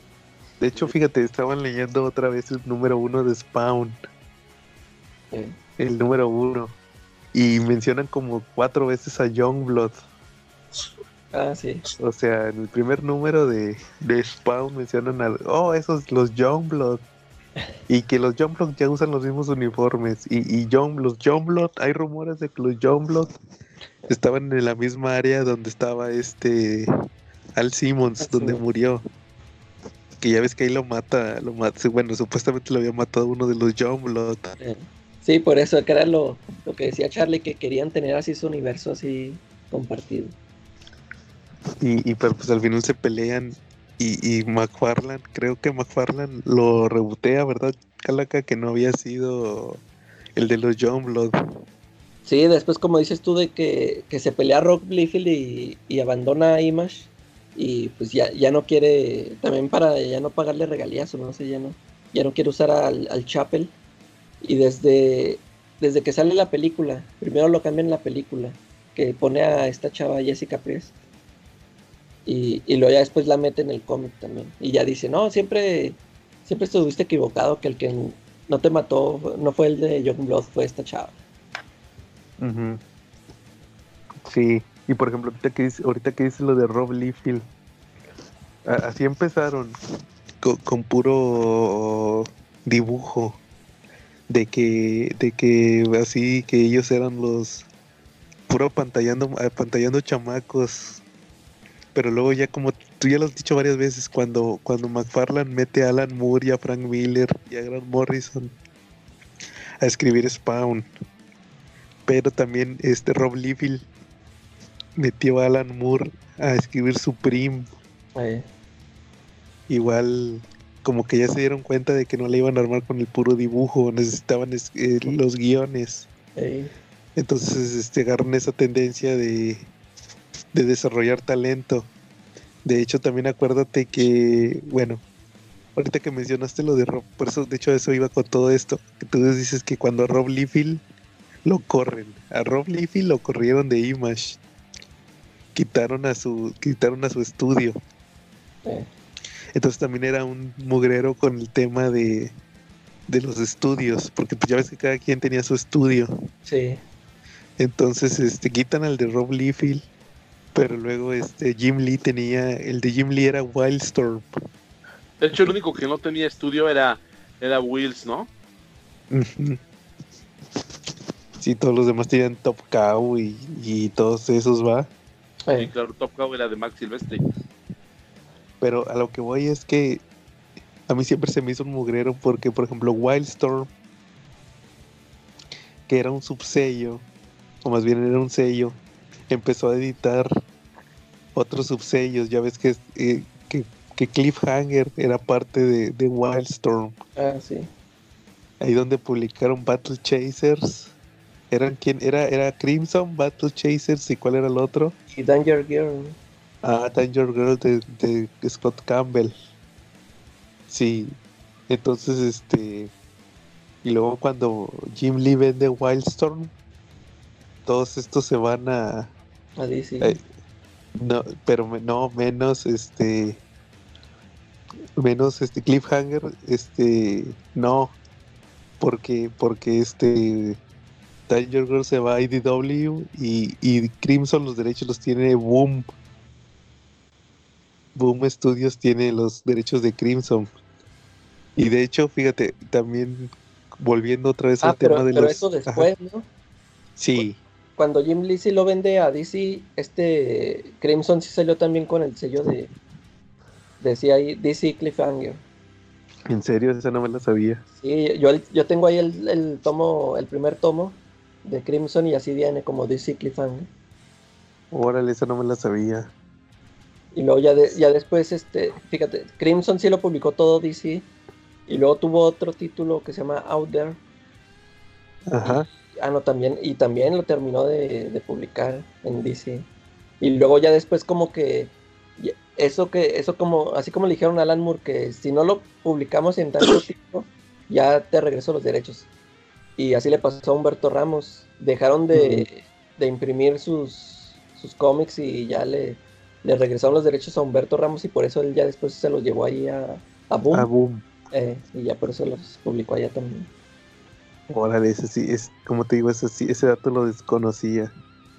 Sí, y por ejemplo, en, en la tendencia esa de, de que ya no había dibujo, ya nada, no nada más tenía que ser el dibujo. Este, eh, y- Image también fue semillero de, de escritores, específicamente Wildstorm. Porque ahí salió Planetary y Planetary y Authority. Que de hecho David, Sí, ahí, David- ahí en Wildstorm, creo que también de, en Wildstorm se empezó a salir Astro City, ¿no? Astro City también de Curve Music. Entonces, este, ahí pues son historias, por ejemplo, este, regresando a Authority, ahí fue donde salió Brian Hitch. Y ahí, Sí. antes de que saliera Ultimates, que, que pues era bien cinematográfico Ultimates, antes, antes de ellos estuvo, eso, estuvo este Authority, que también es bien cinematográfico, o sea, es bien épico Eh, el dibujo de Hitch en, en, en Authority. Igual pues el otro que era Warren Ellis. Warren Ellis en, en, en Planetary. Y este, y como dices, Kurbiusek, Kurbiusek en Astro City con portadas de Alex Ross. sí. Entonces pues todo eso fue un semillero. Un semillero de, de los que vendrían después a, a continuar con la... A hacer los, los, los siguientes, ¿verdad? En, en, la, en el cómic. La siguiente Sí. generación. Llegamos a los 2000, ¿no? Y ahí entra un nuevo socio que es famoso por, por muertos, ¿no? Por los zombies. Que es Kirkman. Robert Kirkman. como socio. Que de hecho eso tampoco me gustó. O, o, o, por ejemplo, corren. Corren a, a Rob Liefeld. Como platiqué ahorita. Pero luego sale Kirkman y Kirkman se hace famoso por Walking Dead y, y por Invincible. y lo meten como socio de Ya, nomás Skybound. Nada más para amarrarlo, para que no se llevara el título a otro lado. Sí. Y ya lo meten otra vez. Y otra vez ya son siete. Bueno, seis porque ya tampoco estaba Jim Lee. No, Jim Lee ya se había ido a DC, ¿no? Ya había vendido Sí. Wildstorm. Pero si, si se fijan, los cómics que salían en aquel entonces eran puros. Puras mini. Puras eh, series de Blood y de todos esos, todos esos superhéroes. Darkness. Darkness, este. ¿Cómo se llamaba el otro? Witchblade. Witchblade. y luego ya sale al final este Walking Dead y, y se vuelve como que la segunda etapa de Image, Eh, que es donde la, la- la- la que yo platicaba ahorita, de que van a venir autores de otras editoriales a publicar sus cómics independientes. Me acuerdo que, que Rick Remender tenía ese de, ¿cómo se llamaba? Que era como Perdidos en el Espacio. Que lo publicó también Camite, Black Science. Black Science. Y luego este Matt Fraction vino con el Sex Criminals. Buenísimo ese, ¿lo han leído? No, ¿qué tal está No. Charlie? Ese está buenísimo. Ese es un cómic que habla acerca de un chamaco puberto que pues le gusta ahí jalarle el pescuezo al ganso. Y descubre que cuando le jala el pescuezo al ganso, Ah, cuando está en que el tiempo. efectivamente detiene el tiempo y pues puede hacer lo que él quiera durante un intervalo de tiempo porque nadie se da cuenta, o sea, todos están congelados menos él. Y conoce a una chava y con ella tiene relaciones y ella también tiene la misma habilidad y pues cuando están juntos los dos y tienen relaciones y en el orgasmo pueden pueden detener más tiempo el tiempo. Entonces pues empiezan con fechorías, con robos, con cosas y está está muy bueno. Órale, ese lo publica Camite. Sí, Camite lo publica, sale un número cada medio año más o menos. Hubo, hubo un tiempo donde lo sacaba mensual. Sí, y estaba muy mensualito, muy seguido, pero pues ahorita no, ahorita llaman cada medio año. Lo que pasa es que como ellos han oído el podcast y saben que, que pues luego nos quejamos mucho de que sacan muchos títulos TVG y las demás editoriales y que son muy consistentes con el tiempo y que andamos quebrados y que no tenemos ni para una marucha, pues ellos nos hacen el paro, nos tiran esquina publicando cómics que tardan medio año en salir el siguiente número. Para que tengas tiempo de ahorrar. Sí, para que puedas ahorrar, para que te puedas echar un sándwich a su salud. ¿No? Sí. Y pues igual, como decía, como dije hace rato, muchos autores se van a hacer sus historias a Image. Ray O- o al- revés, Ajá. este, como dices, ya es que dices de los que se hacen famosos en Marvel y se van a hacer su serie, este, también hubo otros que ellos sacaron su cómic ahí independiente y les pegó y ya después se fueron a trabajar a Marvel, como el Nick Spencer. Y sí, y, ta- y también el Ki- Kirion Gillian. eh, Ese también Pero son menos esos casos, ¿no? Son más los Sí. casos en que Image se vuelve como la graduación de los artistas del cómic, ¿no? Ajá. Sí. Es, es el, pues, es el, pues ya voy a hacer mi cómic que me va a, a dar mi dinero sin intermediarios. eh, Es como su ritual para ya ser todos unos creadores de cómics, su ritual de madurez, ¿no? Ajá. Pero igual como dice la calaca, también hay que reclutar, hay que reclutar talento nuevo. Por ejemplo, el Chief Zdarsky, ese era el de Sex Criminals, ¿verdad, Charlie? Sí, exactamente. De ahí lo agarraron. Igual, este, como dice el Kirion Gillian, ese tuvo un cómic en Image y luego se lo llevaron a, Di- a- a Marvel. Luego También hubo un es- tiempo en que eh, esos cómics, sí leyeron esos cómics de, del- de Luna Brothers. Es, ese título que les recomendé yo que nadie peló, el de Girls. Eh, no, no me acuerdo. Esos, esos también tuvieron su época de que pegaron mucho ahí en, en Image. Tuvieron varias series. Es de cuenta que ellos sacaban series con, con final, no eran series este, regulares que duraban mucho tiempo. Por ejemplo, esa de Girls son 24 números. Que les recomiendo esa. A mí sí me gustó mucho esa serie. Y luego sacó otra que se llama The Sword. También es de 24 números, también está muy buena.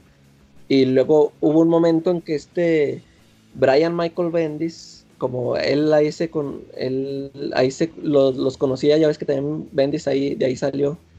Sí, hizo. Spawn. Va, Eh. hizo Sammy Twitch, me decías. y sus- títulos de Powers. Y, y ahí conocí a estos Luna Brothers. Y ya estando acá como superestrella en Marvel, se llevó a, un, a uno de esos chavos a que dibujara una miniserie de Spider-Woman. Y pero pues de ahí no despegó, o sea, el, ya, o sea, ya no lo siguieron este, utilizando para otros títulos. Ya creo que ya siguieron ellos sacando sus, sus cómics independientes. Sí, hay unos que de plano no se les da. Eh, No se les da este.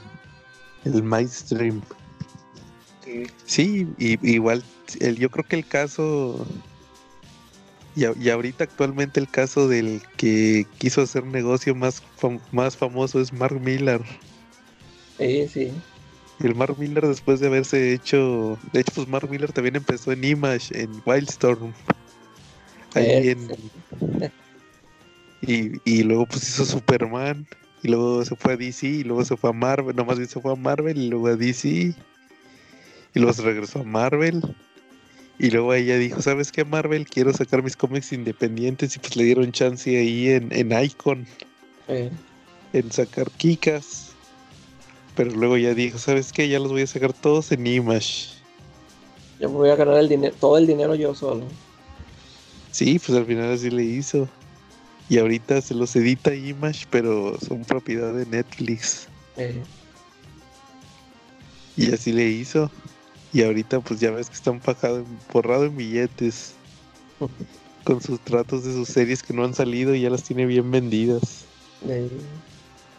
Series y películas. y luego creo que ya, ya ni siquiera escribe los cómics, ¿no? Creo que todos esos que han sacado de Hit Girl o de Kick-Ass los escriben otros, ¿no? Sí, él nomás escribe el primer volumen. Eh, Oigan, ¿y Sí, cómo es- creen que era visto yo este iMash por los creadores, por, por los demás dibujantes y escritores de Marvel y de DC? primero los odiaban, ¿no? No, Yo sí creo que no había que- odio. Creo que más bien había una situación como de aplauso de estos se emanciparon y van a hacer que cambien las cosas en la industria, ¿no?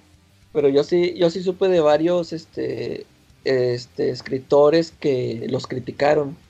O sea, diciéndoles que no, no, no les va a funcionar, que se van a regresar de rodillas pidiendo su trabajo de nuevo. El Peter David, me acuerdo que tenían mucha bronca con Peter David. Que porque decían de que estos se creen, o sea, que se creían mucho por porque eran superestrellas dibujantes y que ellos, mismos le- les decían que no les iba a funcionar, que no sabían escribir ni nada de eso. Sí recuerdo que sí tuvieron varios, creo que el mismo John Byrne los criticó también. No, de hecho John Byrne creo que estaba de acuerdo con ellos. John Byrne de hecho decía que pues era, era algo bueno para ponerle un puntapié a, a los directivos de los cómics de las editoriales, pero pues también John Byrne estaba peleado con medio mundo, ¿no? Sí. Sí. Y ves que John Byrne es como el Hawkeye de los, de los dibujantes y escritores. Hay, hay unos, hay un, dos números que se llama Splitting Image, que es una parodia a todo esto que vivieron esos, eh, esos dibujantes cuando, cuando se salieron de Marvel y formaron Image. Está muy buena, este, da risa. Ahí se las recomiendo que lo chequen. ¿Quién la publicó? Image, Image mismo. Ok. El, el mismo. Image. Y, y sí, se burla de esa situación, de, o sea, se burla de ellos, de todo lo que hicieron. Y está muy buena. Pero pues sacaron su dinerito, ¿no? Digo, Ujú. McFarlane tiene, no sé si él sea el dueño de McFarlane Toys o solamente vendió su nombre, pero pues, es. una... ¿Mandé? Sí, es el dueño. O sea, esa compañía para los magios no nos van a dejar mentir si nos oyen. Y si no, que lo pongan en comentarios. Pero creo que los McFarlane Toys son juguetes que tienen bastante calidad y que son muy buscados, ¿no? Son como joyas para ellos. Sí, pues de hecho creo que tienen detalles. Algo estaba escuchando. Pero sí, o sea, tiene colecciones muy buenas McFarlane. Sí. Por ahí Sí, a supo- mí sí me gustaban mucho sus, sus figuras.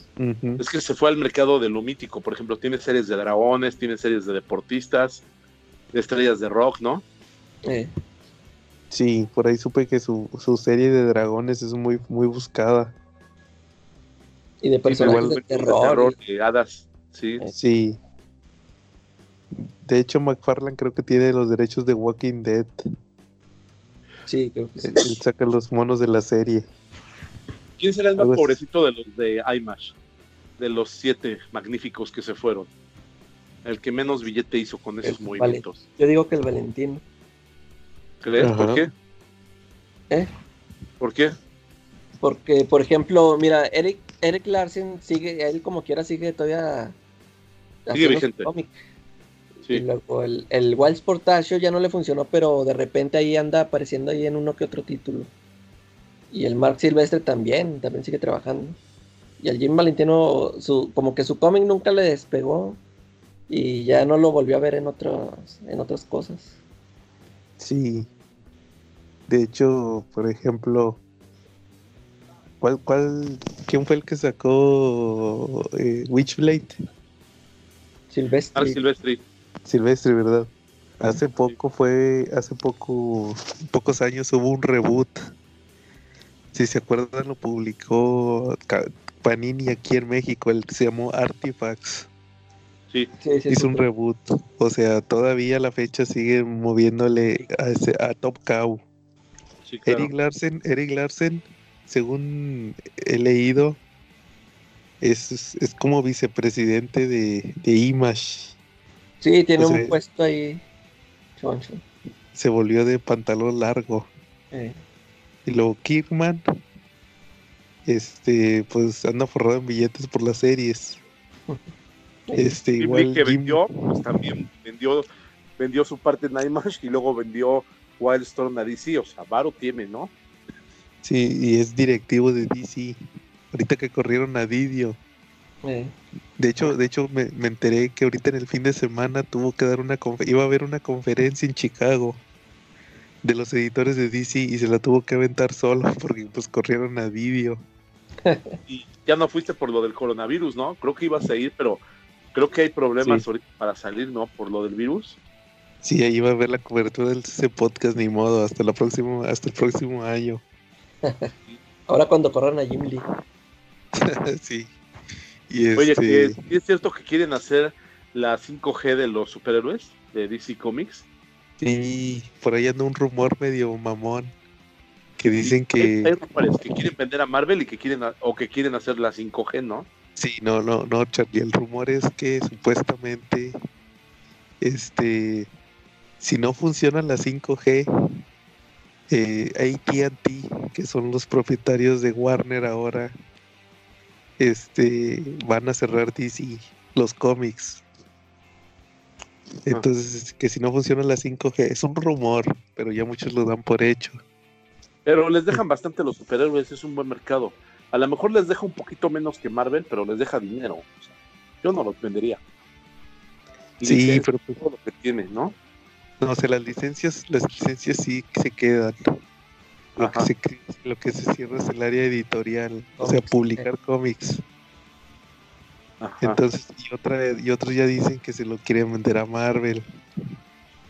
Que si Ajá. cerrara DC se lo vende, Marvel lo compraría, compraría DC, o más bien Disney compraría DC, Sí.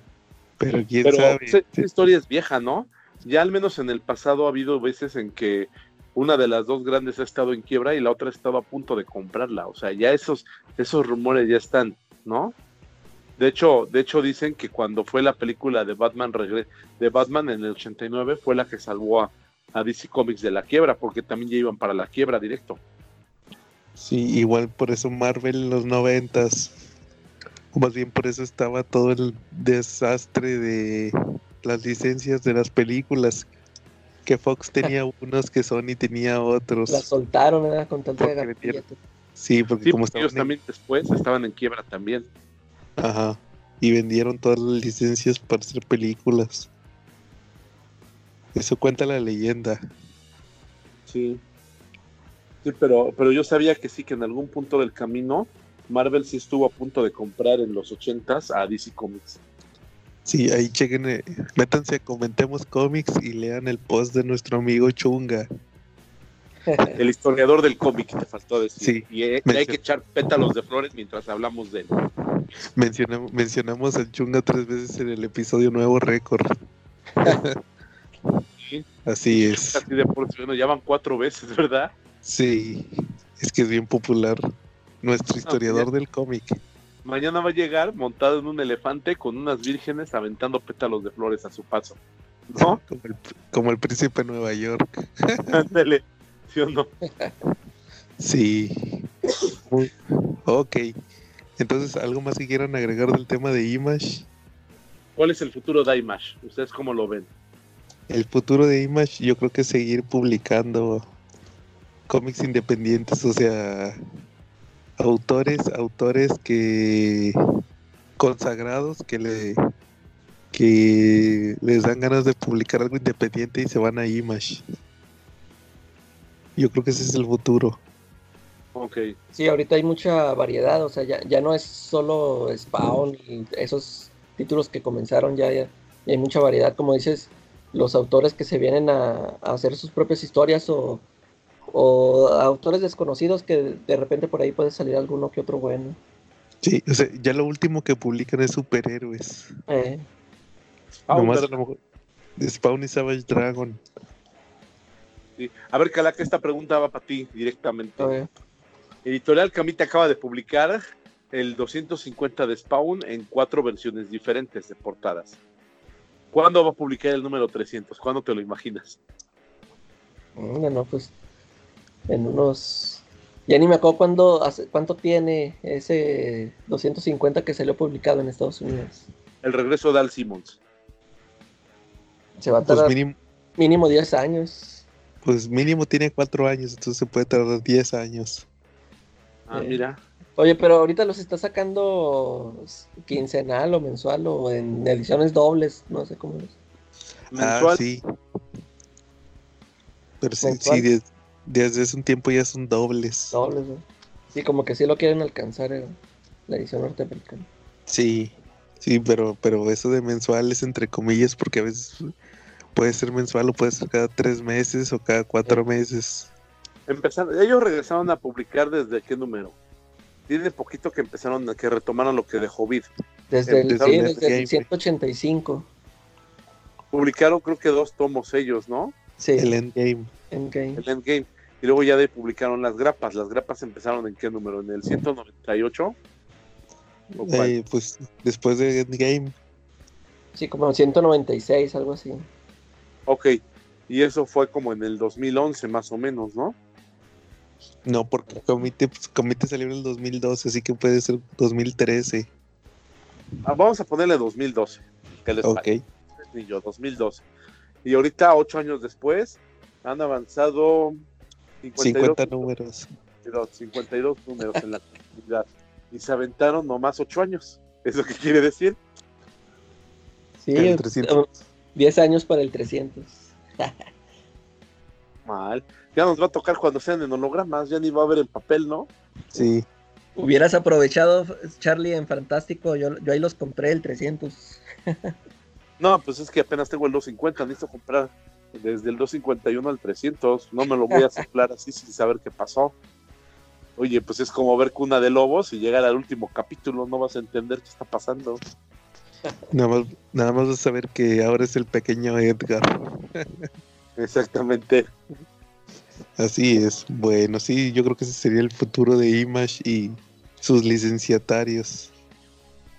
Que de hecho Camite, Televisa también tenía derechos de Image, o más bien de Skybound. Sacó Ah, sacó, como- sacó un título, ¿verdad? De Robert Kirkman. el Oblivion Song. Y también de hecho Panini también tiene derechos de Image, tiene lo de lo de lo de Top Cow. Que creo que ya lo van a volver a sacar, algo así leí. Y, y lo de Mark Miller, creo, ¿no? Sí, y también este Mark Miller y, y este estos de la puerquita cachonda, ¿cómo se llamaban? Ah, Este, pero creo que esos los, los- esos los, los esos, esos en Estados Unidos los publica Image. Pero acá creo que el trato lo tuvieron directo con la que el son, europeos. Sí, son europeos. Acá, acá lo tuvieron directo con la con la creadora. Por eso Eh. no hubo tanto problema. ¿Cómo Charlie? No te oyes. Que ese cómic está muy bueno. De hecho, yo hice una reseña en el grupo de podcast. De las muy pocas reseñas que he hecho yo, Sí. este, me gustó muchísimo. Me gustó el diseño del dibujo. Este, son antropomórficos, como tú dices, las, los humanos ahí. Y pues la brujita sí, sí está bastante aceptable, ¿eh? Sí le ponía uno casa y cos, sí le ponía uno casa y carro, la neta. Órale, el burro. No, lo que no me gusta es en mucho en el, en el, pues en el cliché del elegido, ¿no? Y que eso es, eso es lo que no me gusta, ¿no? Órale. Muy bien, igual ahí sí lo, recomienda la recomendación de Charlie de Contranatura. Exactamente. Igual, igual voy, voy a agarrar tu reseña y la voy a poner en el CC Podcast. Ahí Por en la favor. página para que la lean. Igual que como puse la de la calaca de cómo aprendí a amar Spawn. Que ha sido, ha sido uno de nuestros posts más, este, con más likes en muchos grupos. Ahí ponen los otros a ver, a ver si son igual de exitosos. Sí, más adelante ahí, para que se la hagan de emoción, para hacérselas de emoción. Bueno, ok, ¿algo más que quieran agregar? Si quieren Igual, eh, Ajá. recomendar los, los, los títulos de Image que a ustedes más les gustaron. eh, tú, Charlie, Este, Spawn lo llegué a leer en los primeros números. Cuando lo publicó Vid me gustaba muchísimo. Savage Dragon me llamó mucho la atención. El dibujo de Eric Larsen siempre fue de mi máximo. Pero hay un dibujante que siempre está en mi corazón, Willis Potarcio. Me gustaba mucho más que Tom McFarlane y que Jim Lee. ¿Y tú sí leíste What Works? Algunos números porque no eran tan difíciles de, no eran tan fáciles de encontrar. Fíjate que ese, ese yo nunca lo leí.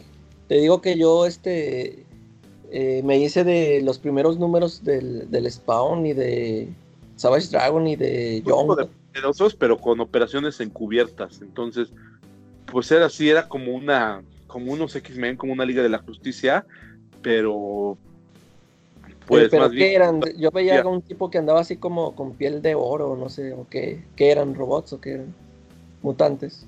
mutantes, lo que se manejaba ahí. Entonces, Sí. la verdad sí, pero lo que más me llamaba pues la atención pues, era su dibujo. Su dibujo de él en Uncanny X-Men lo disfruté muchísimo. Sí, te digo que el, este, ah, pues sí leíste Endgame de Spawn, ese lo No. dibujó Wells Portacio. Y, No, de hecho me enteré hasta apenas por ti en el podcast, lo escuché en el podcast, con mucho error que Will Potasio lo había dibujado. Si él hubiera, dibu- hubiera sabido eso, no mames, lo hubiera comprado en chinga, güey. Y sí, a mí me gustó, lo, lo entinta McFarlane y se, se me hace que sí quedó chido. Sí. otro dato que se me pasó a decir es que si, si les interesa leer Image, eh, todos los, el primer trade de cada serie, Image lo da más barato, lo da 10 dólares. O- Todas las series que, que saca, que recopila en TPB, siempre es más barato ese primer tomo. Entonces ahí, Para que le entren, les da facilidad para que le entren ahí sí, Es la, la, el, el la- gancho. ¿cómo se llama? El gancho del dealer, ¿no? sí. Sí. Así, yo, yo- así es. Yo de Image les recomendaría Spawn. Los primeros tomos, igual para que vean cómo es el personaje. Invincible de Robert Kierman, que se me hace uno de los mejores cómics de superhéroes. Igual también las ediciones están baratas en inglés, en español no, porque Camite no las termina. y, y los de Mark Millar, también se los recomiendo. ¿Tú, Calaca? Yo les recomiendo esos que les dije de, de Luna Brothers, de Girls. Eh, fíjate, hay un título que se llama The Bulletproof Coffin. Y este fue una miniserie, creo que fueron seis números. Yo compré el TPB. También son de unos, de un autor, no sé si se ha conocido acá en otras editoriales, se llama David Hine. Y, está buena la historia, es una historia meta. Está interesante, es sobre un este un ay, es que cómo se le podría llamar, es como un recolector, haz de cuenta que ese es su trabajo, este le avisan de que, que cierta persona se murió y lo contratan a él para que vaya a, a la casa como que a tirar todo lo que quedó ahí. Lo, lo saca ahí de la casa todo, como que la familia le dice, no, saque todo, ya no sirve, este, todo eso. Y que se encuentra ahí unos cómics que se supone que él leía de chavo y, Y te digo, es como meta y se empieza a meter ahí con la historia que el autor de esos cómics que está desaparecido, que es casi casi y le echa una referencia a Jack Kirby, no sé, está, está muy bueno, ahí se los recomiendo, ahí si le pueden checar, se llama The Bulletproof Coffin. Va. Bueno. Ahí están las recomendaciones que nos dijeron de Image. ¿Algo más que quieran agregar? Este, no, ya de- yo creo que ya dije todo lo que quería decir de mi, mi Image. Igual, pues, igual lo podemos dejar para una segunda parte con recomendaciones, o sea, tipo los mejores cómics de Image según mis huevos. Podría Sí. ser, ¿eh? Sí, también. No, sí. Hay para Hay que- mucho, podría ser hasta uno de, de Dark Horse. Sí, pero de Image para meterlo a la, a la, a la, a la tómbola. Sí, claro. Que, que ya mañana tenemos nuestro segundo sorteo semanal para el tema. Igual la- y capaz si nos sale, ¿qué tal si nos sale para la próxima semana? Es el Claro. chiste de la tómbola, puede ser cualquier tema. Bueno, Oye, entonces- ¿cuál crees que sería, si hiciéramos el tema de los mejores cómics, de los mejores cómics de Valiant? ¿Cuánto tiempo duraría nuestro podcast? no, ese, ese episodio se va, a, se va a grabar cuando nos pegue el Cuando coronavirus. escriban algo bueno. Saludos No, ese episodio creo que diríamos, ¿cuáles son los mejores cómics de Valiant? Ninguno, porque nadie quiere ver, nadie quiere leer Valiant. Sí, nada más nuestros amigos Félix y Hugo Tarugo, hermano de Bart. Son únicas personas. Porque de ahí en fuera nadie más. Y el día que Valiant saque algo bueno para leer, yo me como mis calzones. Ah, ya dijiste, Charlie. Sí, que, ¿no? vayan ganando, que, vayan, que vayan ganando un Eisner. No. Muy bien, entonces, pues si no hay Ah, nada pues, más que agregar. El coronavirus. Si, si no queda más por agregar, Pensarlo. sí, terminamos nuestro episodio con coronavirus y estuvimos Joe Corona Podcast. Carlos Savage Coronavirus. Y la calaca. Y nos vemos en la próxima. Sale.